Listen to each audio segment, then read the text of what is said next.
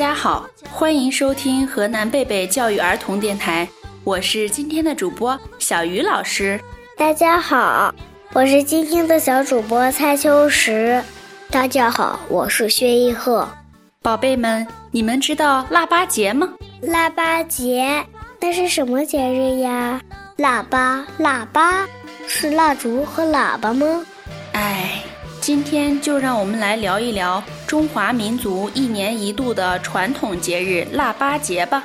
首先，腊八是阴历十二月初八，十二月我们又俗称腊月，所以就有了腊八一说。哦，原来是这样呀！那腊八有什么特别呢？关于腊八节，有很多很多的传说。哦，什么传说？老师，快给我们讲讲呀！好呀，在距今两千五百多年以前，释迦牟尼在成佛以前，弃位出家，经过了六年的苦修苦行，乃至日食一麻一脉，渐渐的身体变得极度瘦弱，但他仍然没能在精神上摆脱对人生的各种苦恼。这时。他已经饥饿疲惫到了极点，终于觉悟到，世间的人们追逐物欲，沉迷于声色犬马之中，过分享乐固然无法达到解脱，而一味的执着于苦行，只是使身体上受苦，徒增对于身的执着，也是没有办法证悟的。只有舍弃苦乐，才能进趋大彻大悟的菩提大道。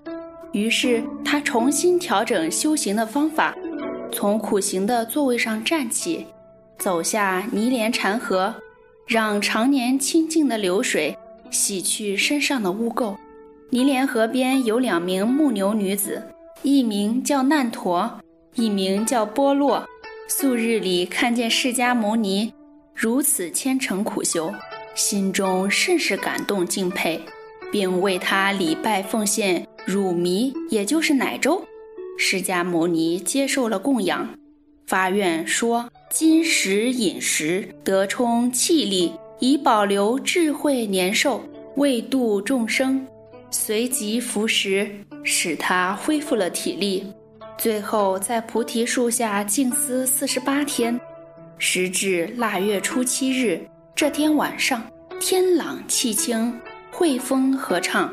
释迦牟尼莫坐金刚座上，现世种种禅定境界，遍观十方无量世界和过去世、现世、未来一切事情，洞见三界因果。腊月初八日凌晨，明星出现天上，他豁然大悟，得无上大道，成为圆满正等正觉的佛陀。从此，腊月初八。本师释迦牟尼佛的成道之日，便成为佛教的一个盛大隆重的纪念日，腊八节即由此而来。哦，那腊八粥又是怎么回事呢？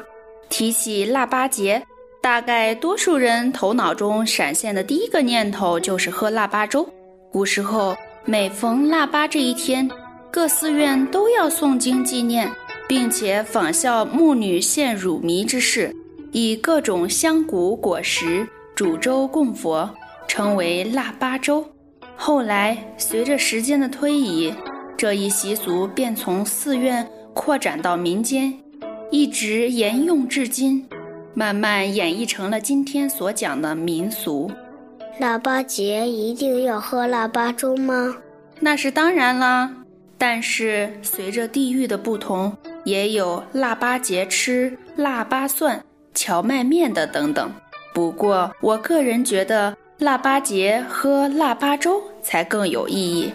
今年的腊八节，我要在幼儿园和小伙伴们一起喝腊八粥，和小朋友们一起喝，一定特别甜，特别有趣。老师相信，贝贝幼儿园的所有小朋友在一起过腊八节，一定会更加快乐的。我是小鱼老师，我是蔡秋实，我是薛逸鹤。节目的最后，送给大家一首好听的童谣。过了腊八就是年。